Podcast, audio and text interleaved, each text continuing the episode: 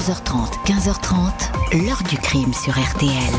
Jean-Alphonse Richard. Il est depuis 11h20 ce matin l'homme le plus recherché de France. Redouane Faïd a réussi à s'évader de la prison de Réau en Seine-et-Marne à l'aide de complices et d'un hélicoptère alors qu'il était étroitement surveillé. Ce braqueur multirécidiviste s'est enfui ne laissant aucune trace derrière lui. Bonjour, Redouane Faïd était déjà un braqueur aguerri, un spécialiste de l'évasion, un homme qui venait d'être condamné à 25 ans de détention quand il a décidé, à l'été 2018, de se faire à nouveau la belle. Pas question pour lui de sortir de prison à plus de 70 ans. Cette dernière évasion était sa planche de salut, elle allait être son champ du cygne. Redouane Faïd, l'architecte, avait tout prévu dans les plus infimes détails, un commando déterminé, un départ en hélicoptère au pied des mirages un retour silencieux à la clandestinité avant peut-être de se lancer dans de nouveaux braquages. Pour remonter jusqu'à lui, les policiers ont dû faire preuve de patience, déployer des moyens inédits, multiplier les surveillances et les filatures secrètes jusqu'à mettre la main sur l'ennemi public numéro un revêtu d'une burqa. Le procès de cette évasion s'ouvre dans quelques jours avec ses interrogations. Comment cette opération a-t-elle été montée? Quel détail a fini par trahir le fugitif? Et a-t-il aujourd'hui encore la même obsession? S'enfuir À tout prix Question posée aujourd'hui à nos invités. 14h30, 15h30, l'heure du crime sur RTL. Jean-Alphonse Richard. Dans l'heure du crime aujourd'hui, la dernière évasion de Redouane Faïd. Le braqueur va être jugé la semaine prochaine pour son évasion à l'été 2018 d'une prison de Seine-et-Marne. Opération commando préparée depuis plusieurs semaines, spectaculaire, millimétrée, sans aucun coup de feu.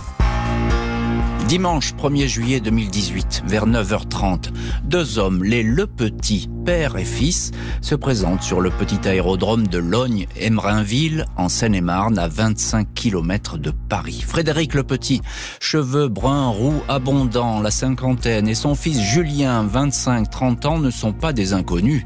Ces dernières semaines, ils ont déjà effectué deux baptêmes de l'air en hélicoptère. Ils payent toujours cash un membre du club de pilotage a juste remarqué que le père portait une perruque.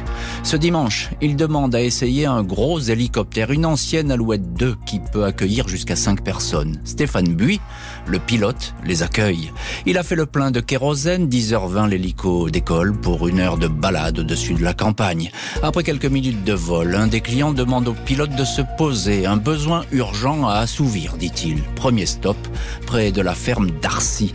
Quand l'appareil redécolle, le pilote est aussitôt braqué avec un pistolet, sans doute récupéré au pied d'un arbre. Il est menacé. Les deux hommes lui demandent de se poser dans un champ près de Lésigny, à l'endroit où se trouve un grand drap rouge maintenu par des pierres ici. Un troisième homme cagoulé monte à bord. Il porte des sacs très lourds, des fusils d'assaut type Kalachnikov. Stéphane Buis est sommé de repartir, mais le moteur de l'alouette tout saute. Un des hommes s'énerve, le frappe à coups de crosse Buis perd brièvement connaissance, puis l'hélico repart direction le centre pénitentiaire de Réau. 11h18, l'hélicoptère surgit au-dessus de la cour d'honneur de la prison de Réau, un triangle dépourvu de filets anti-intrusion. En vol stationnaire, un mètre au-dessus du sol, aucun coup de feu, le personnel pénitentiaire n'a pas le droit de tirer sur un aéronef en vol. Détail qui n'a sans doute pas échappé aux assaillants. Deux d'entre eux, tous de noirs vêtus, cagoulés, armés de Kalachnikov, bondissent dans l'enceinte. Des fumigènes blancs, rouges, noirs obscurcissent la vue des miradors à 11h26. Les caméras de vidéosurveillance enregistrent des gerbes d'étincelles dans le couloir des parloirs. Une disqueuse thermique est utilisée pour ouvrir les portes jusqu'à la cabine numéro 50 du parloir où le détenu Redouane Faïd recevait la visite de son frère aîné. 40 secondes pour découper les verrous. Redouane Faïd emboîte le pas de ses libérateurs. Dans la fumée, le bruit, les acclamations des détenus, le braqueur ressort dans la cour d'honneur. Il porte lui-même la disqueuse. Serein, marchant calmement, témoigne un gardien. Tout le monde embarque dans l'hélico. À bord, Faïd glisse au pilote. Ne t'inquiète pas, décolle. Je ne suis ni un terroriste, ni un criminel. L'évasion a duré 7 minutes et 33 secondes. Redouane Faïd, 46 ans, est dans la nature. En 2013, il avait déjà fait exploser les portes de la prison de l'île Sequedin pour se faire label. Mais cette fois, l'évasion tient de la mécanique de précision. Le braqueur était l'un des prisonniers les plus surveillés de France. On l'avait transféré à Réau depuis Fresnes, où la rumeur d'une évasion était persistante. L'hélicoptère est abandonné près de Gonesse partiellement incendié, Faïd et ses hommes s'enfuient à bord d'une voiture munie de fausses plaques.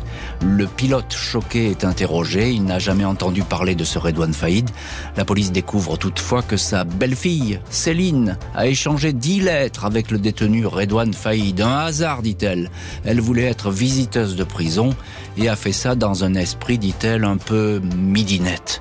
Elle n'a jamais parlé de son beau-père au braqueur, le pilote, son épouse, la belle-fille, sont finalement mis hors de cause. Et ce n'est donc pas du côté du pilote ou de la famille du pilote que les enquêteurs vont trouver une piste pour remonter jusqu'au braqueur le plus en vue du moment, Redouane Faïd. Il est une nouvelle fois en cavale. On va voir comment la police et notamment la brigade de recherche des fugitifs, la BRI, va parvenir à se rapprocher de lui. On va voir tout ça dans les chapitres suivants de l'heure du crime. 1er juillet 2018, c'est donc la date de l'évasion. Redon Faïd euh, vient de prendre, je l'ai dit, 25 ans de prison. On a l'impression qu'il n'a pas du tout envie euh, de rester enfermé. Bonjour maître Marie Violo. Bonjour. Bonjour, merci infiniment d'avoir euh, accepté l'invitation de l'heure du crime. Je sais que votre parole, elle est aujourd'hui, elle est compliquée parce que le procès n'a pas encore eu lieu, mais on va parler de tout ça et de ce que vous pouvez nous dire. Vous êtes l'avocate de Redouane Faïd avec maître Yves Leberquier. Bonjour maître Leberquier. Bonjour. Tous deux donc avocats de, de Redouane Faïd. Alors je le disais, euh, Redouane Faïd, il avait sans doute une obsession, c'était de s'évader à nouveau parce que il, je crois qu'il a dit d'ailleurs, il ne supportait pas euh, la détention et il se voyait pas du tout sortir à 70 ans de prison, c'est ça? Vous savez, je pense que euh, la majorité des détenus en France pensent à leur liberté à peu près tous les jours. Et Redouane Faïd n'a pas échappé à cette règle-là, effectivement. Donc il y avait une obsession chez lui de vouloir partir à tout prix, c'est ça, on peut le dire comme ça? La liberté, la soif de liberté, absolument. Mm, mm, mm. Maître Leberquier, euh, il est très surveillé euh, à ce moment-là, Redouane Faïd même. Il n'y a pas de filet anti-intrusion contre les hélicoptères, ça on l'a bien compris dans cette prison de Réau. Mais il vient de changer euh, récemment de prison. On, on en a vraiment un œil sur lui? On a un œil sur lui, en réalité, depuis 2013. Euh, Ça fait dix ans qu'il est à l'isolement. Euh, et donc, euh, c'est plus qu'un œil. c'est un œil, ce sont des bras, ce sont... alors, désormais, des, parloirs avec hygiaphone, mais, mais l'isolement déjà depuis 2013. C'est peut-être le, détenu à ce moment-là le plus surveillé de France, on peut le dire comme ça? Je ne sais pas. Très honnêtement, j'en sais rien, je peux pas vous dire ça. Je sais qu'il est excessivement surveillé. Ouais. Est-ce qu'il, est-ce que maître euh, euh, Marie Violo, est-ce qu'il s'en plaint déjà à l'époque de ça, avant cette évasion, je parle de, cette espèce de surveillance? Il vient de changer de prison, je crois qu'on l'a changé parce qu'on craignait euh, qu'il s'évade. Il était à Fresnes. À l'époque de l'évasion, il, vient de changer de prison, mais c'est quelque chose de complètement naturel de changer de prison lorsqu'on est à l'isolement. C'est fait exprès, ça fait partie de ce socle-là. Dès lors que les détenus plantent quelques habitudes et quelques liens avec le personnel, hop, on les, on les transfère. Mm. C'est ça, à l'époque, euh, euh, sa, situation. Donc là, on, perçoit bien cet état d'esprit d'un homme qui, effectivement, euh, voilà, il n'a eu que de cesse je voudrais, de, vouloir sortir à les y Si je peux me permettre, je... Il se plaint pas de ces conditions de détention, Redouane Fate. C'est quelque chose, c'est deux choses différentes. C'est de les constater, d'appeler ses avocats, de leur dire voilà, aujourd'hui j'ai eu une fouille, deux fouilles, trois fouilles, dix fouilles. Ça c'est une chose, et c'en est une autre de se plaindre. Il a exercé des voies de recours, qui sont d'ailleurs encore pendantes devant euh, certains tribunaux administratifs, mais il, ne se plaint pas. Il y en a, on a des clients qui se plaignent, qui nous appellent, qui pleurent, qui... C'est pas son genre. C'est pas son genre. Il se plaint pas. C'est pas son genre. Alors, euh, on, va venir tout de suite à cette opération commando. Ça fait un peu cliché quand on dit ça, une opération commando, mais là, en l'occurrence, euh, on, est vraiment dans, dans ce Bonjour Damien Delceni. Bonjour. Merci infiniment d'avoir accepté vous aussi d'être aujourd'hui dans le studio de l'heure du crime. Vous êtes chef du service police-justice au journal Le Parisien aujourd'hui en France et vous êtes un des habitués de, l'heure du crime. Alors, euh, on est dans une organisation euh, millimétrée. Euh, c'est très bien fait cette, cette opération. La prise de cet hélicoptère, l'attaque de la prison. Il n'y a aucun détail qui a été laissé au hasard. Non, surtout qu'on se rend compte quand même que tout ça a été euh, préparé très en amont parce que l'hélicoptère, bah, il n'a pas été. Euh, il arrive pour des évasions d'hélicoptère qu'on qu'on fasse un seul un seul coup, c'est-à-dire on, on, attaque un hélicoptère, on le détourne. Là, il y a une préparation. Ils sont venus d'abord euh, faire des baptêmes de l'air. Ils ont un petit peu mis en confiance le pilote et puis ils sont revenus le fameux jour J euh, pour agir avec ces deux stops qui sont quand même aussi des choses qu'on voit pas très souvent dans les dans les dans les évasions. Mmh. C'est-à-dire un stop pour sans doute récupérer une arme, un autre stop pour encore récupérer du matériel et, euh, et une personne supplémentaire. Euh, et puis euh, et puis le, le on, on, en parlait tout à l'heure. Enfin, vous le racontiez dans le détail, c'est-à-dire le fait de dire au pilote, ben tu restes en vol stationnaire à quelques dizaines de centimètres du sol, bah, ça permet. Ça c'est très malin parce que ça veut dire qu'on connaît effectivement la, on connaît la, la législation. Ça empêche les, les, les, surveillants de tirer sur le sur sur l'hélicoptère. Et puis après il y a le matériel qui est qui est prévu. On sait exactement où il va se trouver à ce moment-là dans la prison. Faut rappeler quand même que de mémoire le, le parloir euh, auquel il est présent au moment où on vient le, on vient l'arracher, c'est un parloir qui n'était pas prévu à cette heure-là normalement, mais qu'il avait fait déplacer en disant il y a un match de foot, c'est la Coupe du Monde cet après-midi, j'aimerais bien voir Espagne-Russie mm. à la télé, donc euh, voilà, mon frère va venir à un, horaire qui est pas qui était pas celui qui était prévu au départ, un changement qui a été euh, qui a été accepté. Alors, on se dit aussi qu'il y avait beaucoup d'inconnus et que, que voilà, ce parloir, il aurait pu ne pas être déplacé. Euh, mais il y avait quand même toute une organisation en amont, on en reparlera après. Je pense que le vrai problème de Redouane Faïd, et c'était pas seulement sur ce coup-là, mais déjà sur le coup d'avant, quand il s'était évadé de l'île, c'est que il prépare très bien. C'est après que ça se ça se complique en fait pour lui. C'est la cavale qui est beaucoup plus compliquée que l'évasion. Mais sur l'évasion, il y a effectivement une préparation qui est euh, qui est euh, presque parfaitement rodé en fait. Mais c'est toujours le cas. La cavale est toujours plus difficile finalement à, faire que de, se faire la belle. Ça, c'est vraiment un classique euh, du genre. Maître euh, Marie Violo, les, les, policiers, les enquêteurs vont dire euh, c'est failli le cerveau. Il n'y a que lui qui peut imaginer une telle opération.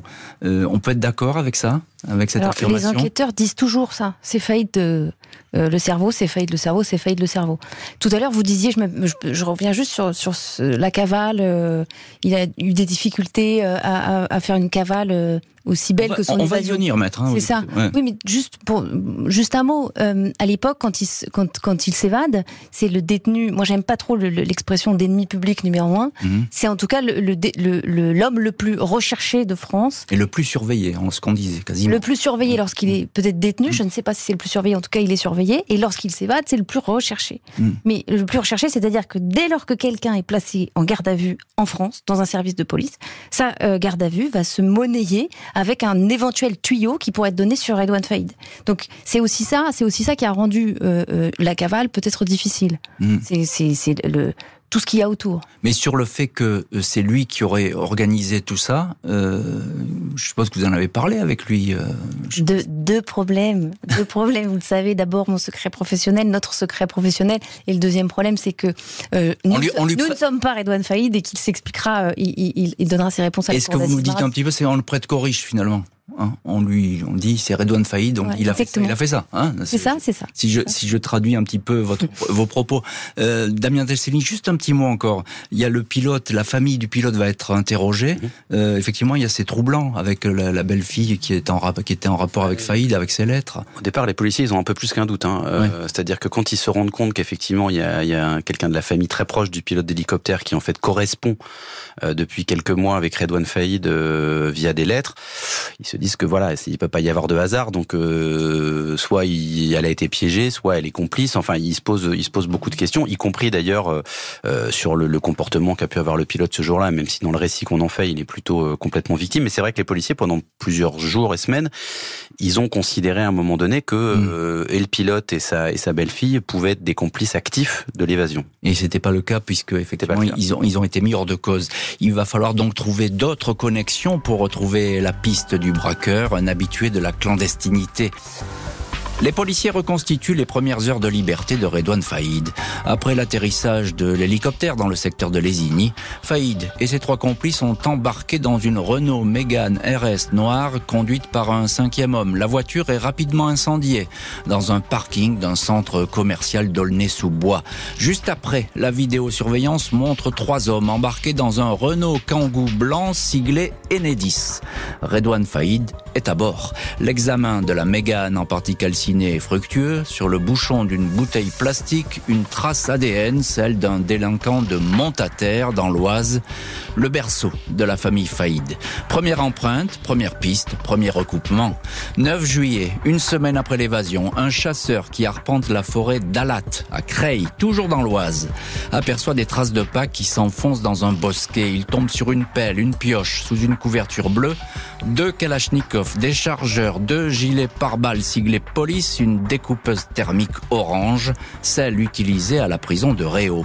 L'empreinte ADN de Redouane Faïd est détectée, tout comme celle de son frère Rachid et de deux de ses neveux, Ishak et Haroun. Un enquêteur parle d'une affaire de famille. Tous ces hommes sont sûrement restés dans le coin. 24 juillet, 16h30, trois semaines après l'évasion, des gendarmes qui patrouillent sur une voie rapide à Piscop, à 10 minutes de Sarcelles, observent une Renault Laguna grise immobilisée sur le bas-côté. Un homme au volant, un deuxième sur le talus qui semble chercher quelqu'un. À l'arrivée de la patrouille, la Laguna et ses deux passagers s'enfuient. Le duo réussit à s'échapper. La Laguna est retrouvée un peu plus loin, portières ouvertes. Dans le coffre, six pains d'explosifs, des détonateurs, des gants, des outils. La panoplie du parfait braqueur. Les fuyards sont facilement identifiés. Il s'agit bien de Redouane Faïd et de son frère, Rachid. Les vêtements neufs retrouvés dans la voiture ont été achetés le 10 juillet dans une boutique du 9e arrondissement de Paris. Le braqueur en personne a effectué ses achats. Un taxi l'a conduit ensuite chez son frère Rachid dans le 20e. Rachid n'est pas chez lui. Il se trouverait en Algérie. L'étau se resserre autour des fuyards. Plusieurs individus sont placés sous surveillance. Redouane Faïd aurait été en Belgique, à Menin, à Moucron, sans doute pour des repérages en vue d'un prochain coup. La police est aussi alertée d'un projet de braquage d'un fourgon blindé dans le secteur de Sarcelles destiné à financer la cavale. Selon un informateur, le fugitif est souvent accompagné d'un de ses neveux. 7 septembre, deux mois et demi après l'évasion, le Cirasco de la région nord, c'est-à-dire le service commun police-gendarmerie du secteur, recueille une information insolite. Une habitante de Creil est vue depuis quelque temps en compagnie d'un autre homme portant un niqab intégral. Il pourrait effectivement s'agir d'un homme, mais s'agit-il du fuyard? La PJ s'intéresse de près à cette information, Creil étant une ville que Redouane Faïd connaît comme sa poche. Et Redouane Faïd se dissimule-t-il sous ce costume de femme Évidemment, les recherches et vérifications les plus discrètes possibles vont aller bon train. Les enquêteurs sentent comme ça. Ils ont le feeling qu'ils se rapprochent de leur objectif. On va voir ce qui va se passer euh, dans la suite de l'heure du crime. Il va falloir ruser car le braqueur a plus d'un tour euh, dans son sac. Euh, on retrouve dans cette heure du crime l'un de nos invités, c'est Damien Delceni, journaliste au, journal Le Parisien aujourd'hui en France et qui connaît parfaitement ce dossier. Alors je le disais, euh, l'enquête elle progresse, mais on a l'impression que ces braqueurs, s'ils étaient très organisés dans la première phase, ce que vous disiez tout à l'heure, c'est-à-dire la, la phase même de l'évasion, ben là, c'est il y a des erreurs qui sont commises parce que déjà ils laissent beaucoup de traces derrière eux. C'est un petit peu les, les petits poussés de l'évasion. Oui, alors surtout, ce qui va être important pour les pour les policiers assez rapidement, c'est que dès qu'ils vont euh, avoir des premières, euh, effectivement des premières saisies, que ce soit le matériel qui est récupéré en forêt ou euh, ce qui va être prélevé dans les dans les voitures, des des traces ADN, etc. Ils vont tout va les ramener vers Creil. Creil, vous l'avez répété, c'est le plateau de Creil, c'est le berceau, berceau de Redouane Faïd et de sa famille. Donc la première information qui parvient aux policiers quand ils découvrent ces objets, ces, ces ADN, c'est de se dire les gens qui ont participé à cette évasion, ce sont des gens de son, sa proximité géographique immédiate, voire de sa proximité familiale. Et ça donne déjà un début de piste, parce qu'on aurait pu imaginer que Redouane Faïd, comme d'autres, euh, comme d'autres fuyards, ait eu recours à, euh, à des voyous qu'il a rencontrés en prison, etc. Donc dans ces cas-là, c'est un peu plus compliqué, mmh. parce qu'on on cherche un peu dans tous les sens. Là, tout de suite, ils sentent, d'abord parce qu'ils retrouvent aussi, on retrouve des choses dans la forêt. Les armes qui sont trouvées, elles sont trouvées dans la forêt d'Alat, qui est à quelques kilomètres de Creil. Donc on a l'impression quand même, plus la, course poursuite avec les gendarmes, que tout ça se déroule dans un, une zone géographique finalement assez restreinte et avec des personnes qui, sans être toutes complètement identifiées, ramènent toujours vers Creil. Donc effectivement, les, recherches, elles vont quand même beaucoup se centrer sur l'entourage géographique de Creil et sur l'entourage familial euh, de Faïd, qui va un peu faciliter, j'ai envie de dire, le travail des policiers, au-delà évidemment de toutes les choses qu'ils qui découvrent au fil de l'eau. Mais ça, Damien, c'est un peu une erreur quand même. Alors c'est pas une erreur. Revenir, dans, revenir au nid. Je pense qu'il a pas eu le choix. je pense qu'il a pas eu le choix. vous savez, quand Redouane Faïd il est, il est incarcéré au moment où il, s'évade, euh, il est certes extrêmement euh, populaire, même si le terme est sans doute mal choisi. Euh, il a une réputation, il a, il a une aura, il a un charisme, mais monter sur un coup avec lui, c'est aussi l'assurance qu'on va avoir toute la police française sur le dos euh, en cinq minutes. Donc, le fait de faire appel finalement à sa famille, à ses proches, c'est parce que probablement il n'y avait pas grand-chose d'autre pour lui à faire et que les amis d'hier ou les complices d'hier, ils se sont peut-être dit on va pas se mouiller euh, pour Red One parce qu'on l'a déjà fait une fois, ça nous a coûté un peu cher. Et puis après, il faut aussi. Euh, et puis, et puis la famille, ça, se finance la, aussi. La famille ne va pas parler. C'est une famille. Bah, la famille, c'est une famille. Donc euh, voilà, la, les la, famille, elle vient, la famille, elle vient aider, voilà. elle vient aider son frère ou son ou son cousin. Mais mais je pense que je pense qu'il n'a pas eu le choix. En fait, il avait il avait besoin d'une équipe pour pour sortir. Donc quand on a besoin d'une équipe, bah soit on recrute des gens qu'on a croisés qui sont dehors et qui sont à même de nous aider, mais tout ça, ça se paye. Il n'y a, mm. pas de, il y a pas de philanthropie dans ce, dans ce milieu-là. Et donc, bah, le, le dernier recours, c'est la famille. C'est la famille. Alors, euh, Maître Marie Violo, on entend ce que dit euh, Damien Delceni. Une cavale, c'est compliqué. Euh, une cavale, c'est très cher. Ça coûte très cher. Il faut beaucoup d'argent pour financer une cavale et financer des cachettes, etc., pour pouvoir échapper aux policiers. Les policiers, eux, ils pensent que il était sur le point de recommencer les braquages. Je l'ai expliqué, il y a ces surveillances en Belgique, on le voit là-bas, je ne sais pas, il y a des témoins qui l'ont vu. Euh, il y a ce braquage qui d'un fourgon qui aurait été euh, projeté. Euh, est-ce qu'effectivement il, il, était sur le point de recommencer à braquer Faïd? Est-ce qu'on le sait ça? Ce que je peux vous répondre, c'est qu'il y a beaucoup, beaucoup, beaucoup de scénarios qui ont été construits mmh. autour de cette cavale. Mmh. En fait, on n'en sait rien. Mmh. Dans le dossier, il n'y a rien. Mmh. Euh, sur peut-être un, endroit géographique par lequel il est passé, un endroit par lequel il est passé, mais qu'est-ce qu'il voulait faire, avec qui il était, qui est-ce qu'il a rencontré, qu'est-ce qu'il projetait, s'il projetait quelque chose. On n'a rien dans le dossier. Et évidemment. Enfin, il n'y a rien du côté de Redouane Faïd puisqu'il parle pas. Ah, du côté des informateurs de la police, c'est autre chose. Et ça provoque. Et, du côté des, vous savez, euh, il suffisait de décrocher son téléphone, d'appeler la police, de dire j'ai un tuyau sur. Je, je, oui, mais c'est là, à, la décharge, c'est peut-être un peu ça, mais à la décharge des policiers, ces tuyaux-là, ils sont quand même vérifiés. Hein euh. Alors, peut-être ils ont été vérifiés, mais il n'y a hmm. pas de procès-verbaux qui viennent me dire aujourd'hui il avait projeté euh, de faire un braquage. Sinon, il aurait été renvoyé pour une association de malfaiteurs en vue de projeter un braquage. Hmm. Et vraiment, lorsqu'il s'agit de Redouane Faïd, je peux vous dire que l'autorité est policière et judiciaire ne fait l'économie de rien. S'ils ne sont pas allés jusque-là, c'est qu'à part ce tuyau, il n'y avait pas grand-chose. Alors c'est intéressant ce que vous dites effectivement. Bon, on prend acte, hein, mais ça va au procès aussi, tout ça va se discuter. Hein, évidemment, ça va pas faire partie des, arguments. Maître Yves Le Berquier, vous défendez vous aussi euh, Redouane Faïd. Est-ce que vous êtes d'accord avec ce que disait Daniel Delcenic une, il n'avait pas le choix, euh, Redouane? Il s'est retrouvé, bah, il est sorti de prison, euh, il est sorti sans un coup de feu, on l'a bien dit. hein, il a, il a pas, pas tiré et, et c'est quelqu'un qui a déjà pas de sang sur les mains. Euh, Redouane Faïd aussi, il faut le, il faut le souligner. Euh, mais euh, est-ce qu'il avait pas le choix? Il s'est retrouvé coincé là, chez lui, dans l'Oise? Alors, j'en sais strictement rien. Ce que je sais en revanche, c'est que il a été beaucoup utilisé, pas par vous, et je vous en remercie, le terme de clan familial. Il n'y a pas de clan familial. Il y a une famille. Mhm. ce qui est complètement différent, parce que vous voyez, à partir du moment où on parle de Redouane Faïd, c'est forcément un clan. Hmm. Et je voudrais revenir très rapidement sur ce qu'a dit euh, Marie Violo.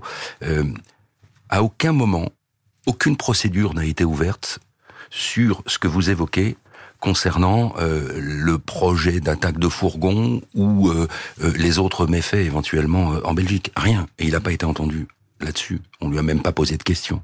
Il n'a pas été, il pas été questionné là-dessus. Non? Il n'y a, pas eu de, euh, y a eu aucune procédure euh, ouverte en ce qui concerne ces euh, euh, prétendues informations. Hum. Euh, Damien Desseni, juste un mot sur le, les moyens mis par la police pour essayer de coincer Faïd et ses complices. C'est gigantesque. Hein Il y a des écoutes, ça part vraiment. alors Redouane Faïd, on veut pas le laisser dans la nature comme ça. Alors, je crois que Maître Violo l'a parfaitement résumé tout à l'heure. Faïd, c'est c'est un défi depuis des années pour la police et c'est quelqu'un qu'il considère comme comme un individu très dérangeant pour eux. C'est-à-dire qu'il s'est déjà, il s'est déjà sauvé une fois. Ils ont mis du temps à lui courir après. là, il se ressauve une deuxième fois. Il y a un côté un peu, c'est une affaire de principe. C'est-à-dire, on, met tous les moyens parce que c'est pas possible. Faïd, il était censé être un détenu super surveillé. Il s'en va en un peu plus de 7 minutes. Il s'évade en un peu plus de 7 minutes dans des conditions hyper spectaculaires. Donc, il y a une forme de défi, alors qui est pas de son fait à lui d'ailleurs, mais les, les policiers, ils en dorment plus parce qu'ils se disent tant qu'on leur on lui aura pas remis la main dessus, on sera pas tranquille. Donc oui, tous les moyens sont mis en œuvre. La BRI, vous l'avez dit, et, enfin il y a des dizaines et des dizaines de policiers qui nuit et jour euh, ne font que faillite, faillite, ils mangent faillite et ils dorment faillite. Ouais. Des policiers qui se focalisent sur euh, le déguisement euh, de cette fameuse inconnue à la burqa, une idée qui semble tout droit sortie de la tête du braqueur. 28 septembre 2018, les enquêteurs sont en planque aux abords du numéro 161 de la rue Jean-Baptiste Carpeau à Creil. Ils surveillent les allées et venues d'Alima A une locataire de l'immeuble. On suit les déplacements de cette femme voilée à bord de sa petite Citroën C2. Une autre femme ou peut-être un homme l'accompagne, parfois vêtue d'un niqab. 1er octobre, 21h13. La BRI observe Alima. Elle embarque un sac à bord de son auto. Puis deux individus en niqab sortent de l'immeuble de Creil et montent à bord. Le lendemain, 2 octobre, 22h15, Alima dépose un premier individu en burqa couleur beige devant le numéro 161. Il entre dans l'immeuble, 23h46. Un deuxième individu, burqa rouge Bordeaux, lui, arrive à son tour. Les policiers sont convaincus que le premier est Ishak, un neveu, le deuxième est très certainement Redouane Faïd. Nous étions sûrs qu'il était là, à quelques mètres de nous. L'idée du déguisement, ce ne pouvait être que lui, dira un enquêteur. 3 octobre, 4 heures du matin, 3 mois et 2 jours après l'évasion, les policiers font irruption dans l'appartement numéro 18 au quatrième étage. Redouane Faïd et Alima, endormis dans une chambre, sont surpris en plein sommeil, tout comme le neveu Ishak et le frère du fugitif, Rachid. Ces deux derniers dormaient à côté de leur pistolet mitrailleur. Redouane n'a pas le temps, lui non plus, de s'emparer du revolver 357 Magnum, chargé de six cartouches déposées à portée de main sur une table. Le livre Secret de flic de l'ancien patron du 36, Bernard Petit, ouvrage qui relate des filatures et des arrestations célèbres. Redouane Faïd est menotté, entendu, Alima A certifie qu'elle a été mise devant le fait accompli, contrainte d'héberger cet homme recherché par toutes les polices. Les burkas, dit-elle, c'était une idée de Redouane, il portait aussi une perruque et envisageait de se faire décolorer la barbe et les cheveux. Et voilà donc pour l'arrestation du fugitif numéro un, puisque c'est comme ça que les, policiers le présentent à ce moment-là. C'est une vraie victoire policière, en tout cas un soulagement pour euh, les forces de l'ordre. Euh, Damien Delceni, vous connaissez parfaitement cette affaire. Vous êtes journaliste au journal Le Parisien aujourd'hui en France. Cette fois, euh, le timing policier, il a été d'une précision absolue. Et effectivement, les renseignements ont fini par payer pour localiser Redouane Faïd. Ouais, jusqu'à un certain point, il y a une petite anecdote euh, assez drôle, c'est qu'ils se sont d'abord trompés de porte hein, la nuit où ils cassent la porte de l'appartement de Ça peut arriver.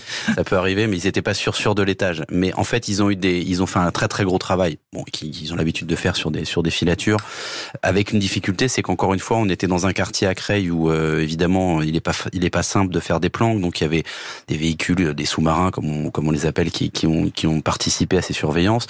En plus, c'est le terrain de Red One Fight, donc il connaît tout, il connaît le quartier, il connaît il connaît l'environnement, donc c'était c'était quelque chose de compliqué. Et c'est sûr que quand ils ont eu la certitude ou la quasi-certitude que ces personnes en, euh, sous ces burkas, il y avait des hommes et il y avait Redouane Faïd, euh, l'opération, elle a été, elle a été montée euh, très rapidement. Et, et, effectivement, ils savaient aussi que quand on rentre dans un appartement où il y a où il y a un Redouane Faïd ou en tout cas des gens qui sont en cavale, il faut il faut faire assez vite parce que mmh. sont souvent armés. Alors ils se servent pas forcément de leurs armes, mais mais voilà, c'est une situation où il faut être qui est une situation relativement violente. Hein. On, on casse une porte, on la dégonde et on, et on braque tout, on braque tout le monde tout de suite. Mais effectivement, ça a été une, ça a été une, une opération qui a été menée dans une très grande discrétion. Nous, on avait quelques informations, mais extrêmement parcellaires sur sur l'avancée de l'enquête.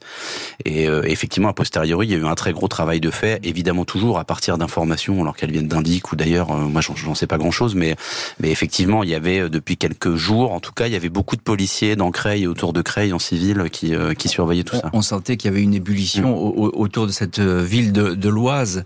Est-ce qu'on sait, Marie Violo, vous êtes l'une des avocates de, de Redouane Faïd, est-ce qu'on sait, est-ce qu'il vous a dit dans quel état d'esprit il était quand il a été arrêté? Est-ce qu'il s'y attendait? Est-ce que, est-ce qu'il vous a parlé de ça? Non, pas du tout. Alors, pour le moment de l'arrestation, hein, je parle, hein, c'est pas. Non, le moment de l'arrestation, ce que je peux dire, c'est que euh, on a retrouvé une arme à feu euh, à côté de lui. Hum. Euh, il ne s'en est pas servi. Il aurait pu. il aurait pu mettre la main dessus. Il aurait pu mettre la main dessus parce que, en fait, c'est marrant parce que cet argument, on, il peut être utilisé par tout le monde, mais ce qu'on sait, ce qui est sûr et certain, c'est qu'il avait une arme à portée de main. Hum. Il aurait pu donc s'en servir. Donc on dit il avait une arme à portée de main, donc il est très dangereux. Oui, il avait une arme à portée de main, il aurait pu s'en servir, il ne l'a pas fait. C'est ça qu'il faut retenir. C'est-à-dire qu'il y a une colonne d'assaut euh, qui, entoure cet appartement et qui sont prêts effectivement à sauter sur tout le monde. Et lui, il fait pas le le, le comment j'allais dire, il, il, il, garde son sang-froid. Il, n'a pas ce réflexe, c'est ça que vous voulez dire. Il n'a jamais eu le réflexe, il tire pas. D'ailleurs, quand on parlait de la course poursuite tout à l'heure, qui avait eu euh, euh, peu de temps après l'évasion où il rentre dans le centre commercial, il y a une course poursuite avec les policiers. Il aurait pu tirer, il n'a pas tiré non plus. À chaque fois qu'il en a eu l'occasion, il l'a jamais fait. Ça, c'est un, point important. Avec, les gendarmes aussi, euh, à un moment donné. oui, voilà, hein, exactement. C'est exactement. C'est ça dont, vous parlez. C'est sur ça que je voulais revenir. Mm. Il, il, tire pas. Ça, mm. ça l'intéresse pas. Il préfère se faire prendre. Mm que, de prendre le risque de, tuer mm. euh, quelqu'un. Mm. C'est extrêmement important de le souligner. Et ça, je suppose que vous allez le marteler au procès qui arrive. Hein. mais on, va le marteler, mais une fois qu'on l'a dit une fois, deux mm, fois, normalement, on ne devrait pas avoir à le répéter. Et effectivement, il y a eu des moyens euh, extrêmement importants qui ont été mis en place pour, pour, le, pour aller le chercher. Et on a d'ailleurs, sauf erreur de ma part et sous le contrôle de, mon confrère Le Berquier, on a placé sur écoute. Euh, des journalistes, certains de vos confrères et également des avocats. Et ça, ça a été couvert par euh, toutes les autorités judiciaires jusqu'au bout et encore, et encore aujourd'hui. C'est-à-dire qu'on a vraiment mis tous les moyens en œuvre pour aller le chercher et plus que les moyens euh, dont on dispose normalement euh, grâce au code pénal. Le braqueur est à nouveau sous bonne garde, il se tait, mais qui va parler pour lui? Lors de son premier interrogatoire, Redouane Faïd déclare regretter avoir entraîné dans cette aventure des membres de sa famille. Il reconnaît globalement les faits, mais indique qu'il souhaite exercer désormais son droit au silence. Lors des auditions suivantes, il se tait, faisant uniquement des déclarations sur ses conditions de détention. Juin 2019, un an après l'évasion, l'arrestation de Steve E 32 ans, surnommé Blondin, membre du commando, va éclairer les policiers. Blondin n'est pas un délinquant aguerri, il se met à table, livre une foule de détails sur le montage de l'opération. Il décrit aussi des connexions entre Redouane Faïd et Jacques Mariani, un parrain du milieu corse, qui aurait été prêt à aider financièrement le braqueur. Redouane Faïd dédouane Jacques Mariani. Il laisse entendre que ces affirmations sont de pures affabulations. Les Corses démentent toute implication. Steve E. alias Blondin va revenir sur ses déclarations, se rétracter. Plus question pour lui de faire des confidences. Aurait-il été menacé? Certainement, à l'entendre. En garde à vue, il va effectivement déclarer aux policiers J'ai peur de raconter la suite, j'ai peur des représailles de la part de ces gens, j'ai peur pour moi et j'ai peur pour ma famille. Et donc euh, voilà l'implication des Corses, enfin en tout cas du, banditisme corse dans cette euh, évasion et dans la vie de Redouane Faïd. Alors ça c'est un peu l'histoire dans l'histoire. On va pas rentrer dans les détails euh, parce que c'est extrêmement compliqué. Damien Delceni, vous qui connaissez bien le banditisme corse, vous connaissez bien les acteurs de cette histoire. Il y a des liens qui étaient réels entre Faïd et Mariani, le, le parrain corse?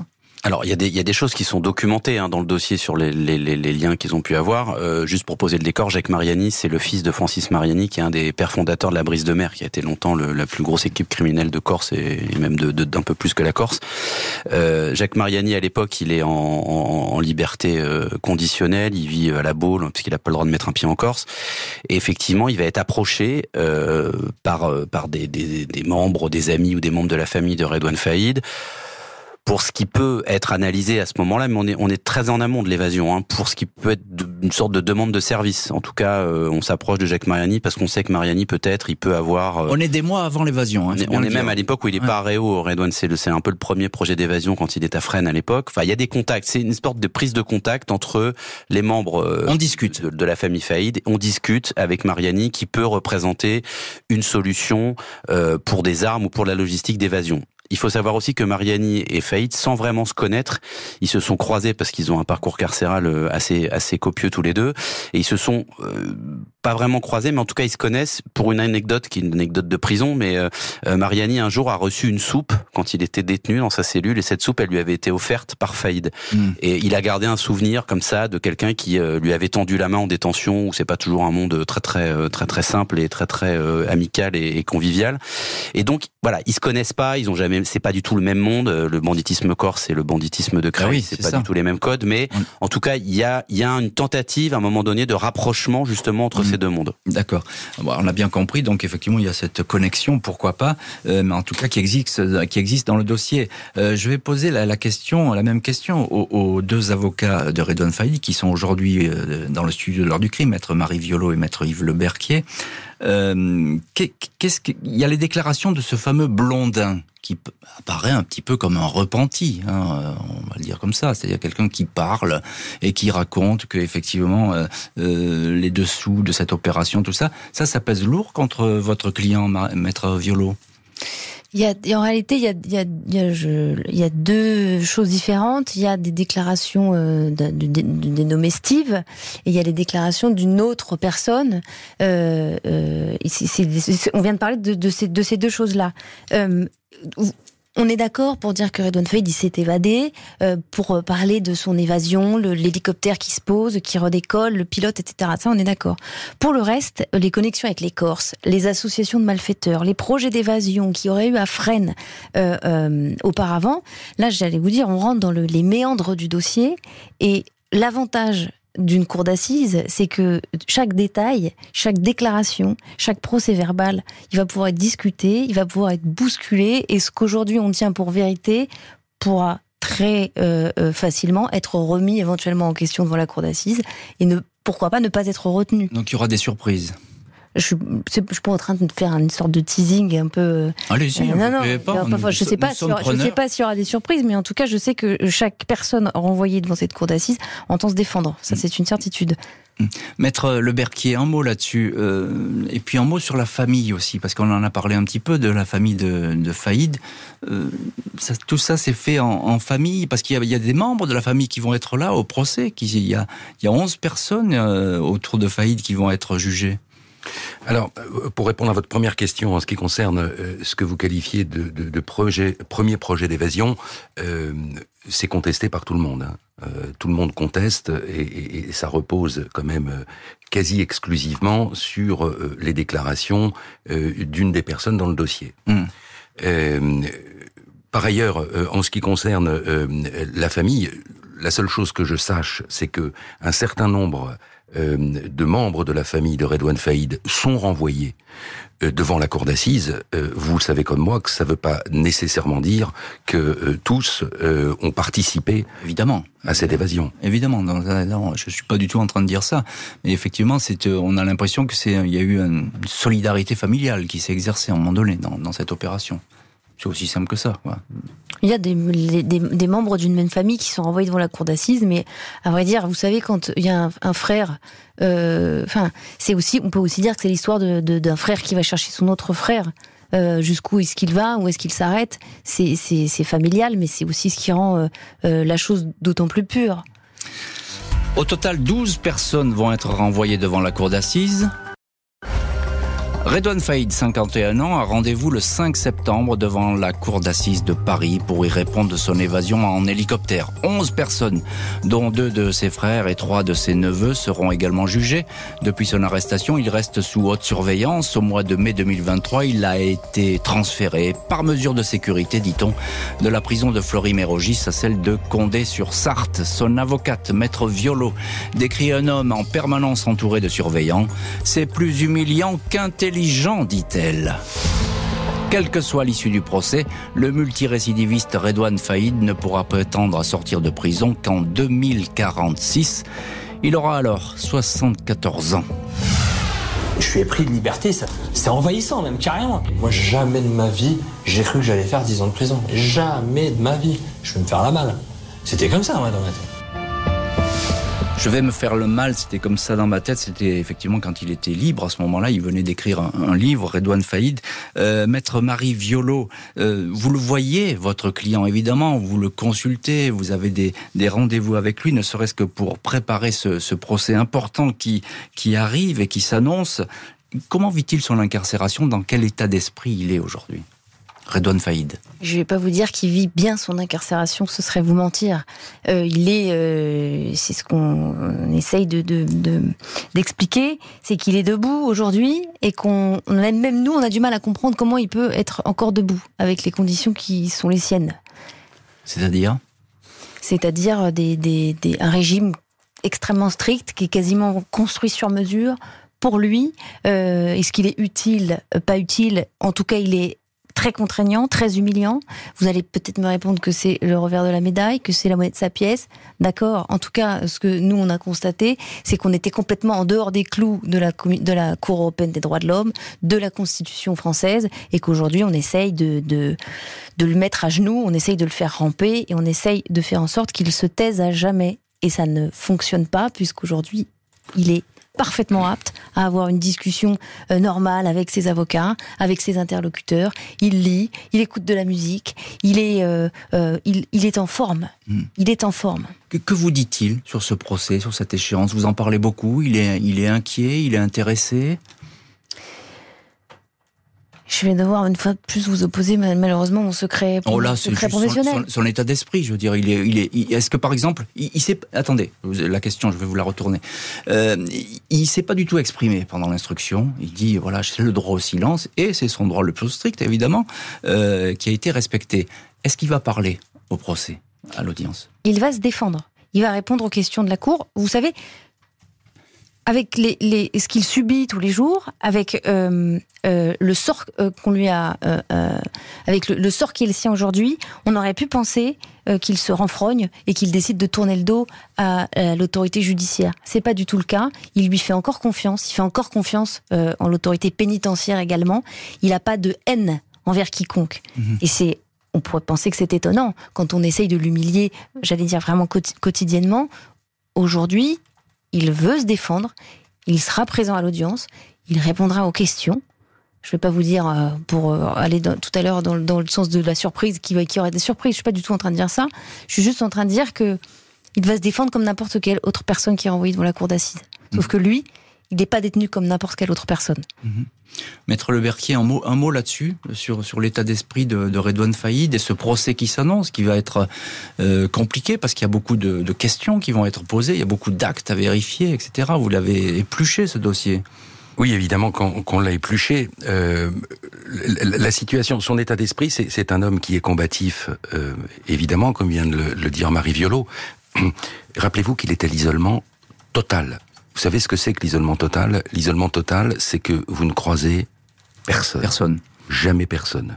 Que vous avez un hygiaphone en permanence, c'est-à-dire que vous ne touchez personne. Il se plaint pas, Redouane, mmh. euh, Faïd. Il se plaint pas, il combat ces euh, conditions d'incarcération que certains magistrats ont même déjà qualifiées de traitement inhumain et dégradant. Mmh. Mais il est là, mmh. il sera là debout il sera là debout, c'est ce que vous dites, et ce que dit effectivement euh, Maître Violo est, est important, parce qu'il va parler, il va s'exprimer, il a envie de raconter, lui, euh, sa version, de donner sa version des faits, et, et, et de dire ce qui a pu se passer. Euh, Damien Delceni, c'est un procès qui va être... Alors, l'homme est déjà sous haute surveillance, on vient de le dire, à l'isolement, etc., le plus total. il ne voit personne. ça va être un procès aussi sous très haute surveillance, je suppose, ce procès d'assises à Paris. Oui, il y a forcément un dispo un peu particulier qui va être mis en place. On peut imaginer avec des éléments du RAID ou du GIGN, j'en sais rien, qui seront mobilisés sur les transferts, puisque la problématique d'un procès, c'est que tous les jours, il faut venir au tribunal, il faut repartir en prison le soir. Donc évidemment, sur ces sur ces transferts-là, alors j'ai envie de dire, on a presque malheureusement l'habitude euh, à Paris, puisque on a eu des procès euh, terroristes euh, majeurs dans lesquels il y avait aussi ces problématiques de déplacement entre les prisons et le, tribunal. Donc c'est presque habituel. Effectivement, j'entends les, les, avocats qui parlent des conditions de détention de Redouane Faïd. Moi, je suis pas du tout. Euh, moi, je suis complètement neutre là-dedans. Simplement, ce qu'il faut comprendre, c'est que Redouane Faïd, il a déjà connu des régimes de détention euh, durs. Il a réussi à s'évader. Mmh. Le défi qu'il a lancé sans peut-être vouloir le lancer. Je pense pas qu'il s'évade pas par défi. il s'évade pour retrouver la liberté. Mais l'administration, qu'elle soit pénitentiaire, judiciaire ou policière, elle vit ça comme un défi et elle vit ça à chaque fois comme un énorme camouflet quand il réussit à s'enfuir. Donc là, ils mettent en place un système qui m'appartient pas de juger euh, pour éviter qu'il y ait une troisième euh, évasion parce que ça, personne n'y comprendrait rien aujourd'hui. Merci infiniment Damien Delceni et maître Marie Violo et maître Yves Leberquier d'avoir été aujourd'hui les invités de l'heure du crime. Merci à l'équipe de l'émission. Rédaction en chef Justine Vignoux, préparation Marie Bossard, réalisation Jonathan Griveau. L'heure du crime, présenté par Jean-Alphonse Richard sur RTL.